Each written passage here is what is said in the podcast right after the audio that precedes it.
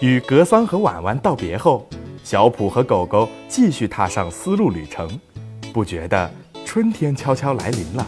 环顾四周，一派绿意盎然、生机勃勃的景象。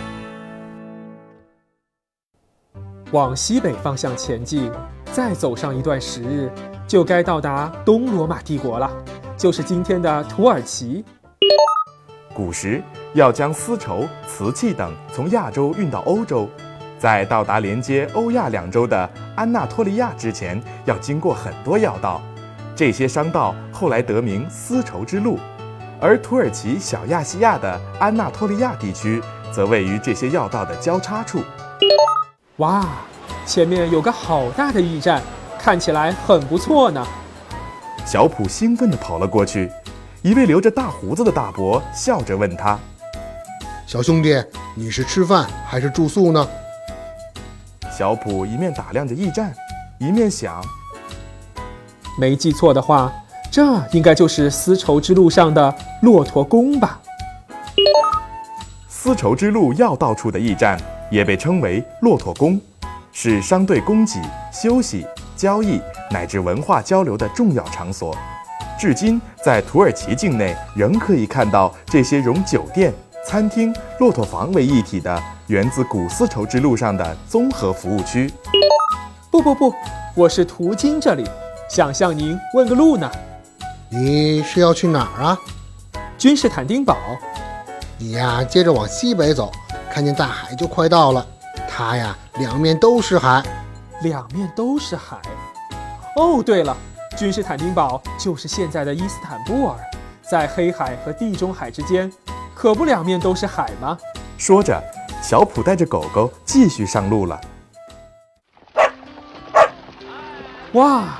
好高大的城墙，不用说，这儿就是君士坦丁堡了。嘿，你好啊！一位汉人打扮的女孩向小普走来。你好啊，看你的样子是从大唐来的吗？是的，我叫小秋，同父亲的商队来到这里的，不过已经在这里住了好几年啦。我叫小普，遇到你太高兴了，我正愁人生地不熟呢，能请你做我的向导吗？可以呀，不过我得先把这几批丝绸拿回店里，客人等着呢。哎，这几批丝绸的颜色倒是挺特别的呢。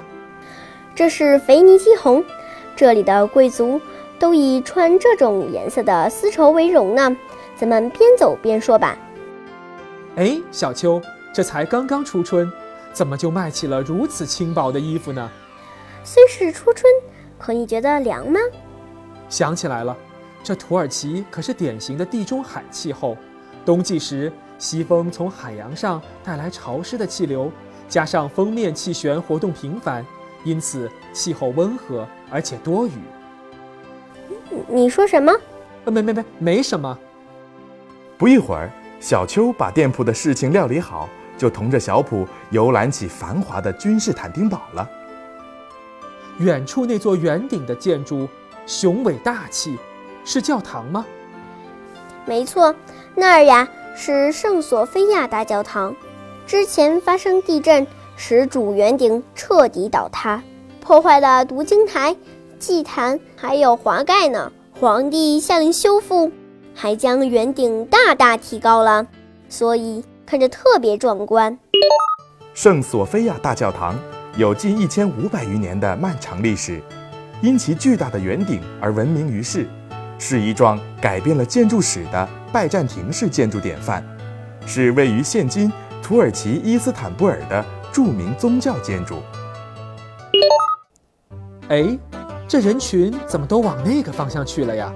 莫非有什么重要活动吗？你不知道吧？他们都是去竞技场的呢。竞技场？对呀，就是赛马。和双轮战车赛车，这可是受欢迎的休闲活动哦。哦，那咱们也去凑凑热闹吧。走吧，小朋友们，今天的故事讲完了，又到了动动脑时间了。想一想，君士坦丁堡属于什么气候呢？它处于内陆还是临近海洋？答案就在今天的故事里哦。接下来。小普他们又会遇到什么有趣的事儿呢？《丝路奇遇记》，咱们下期见。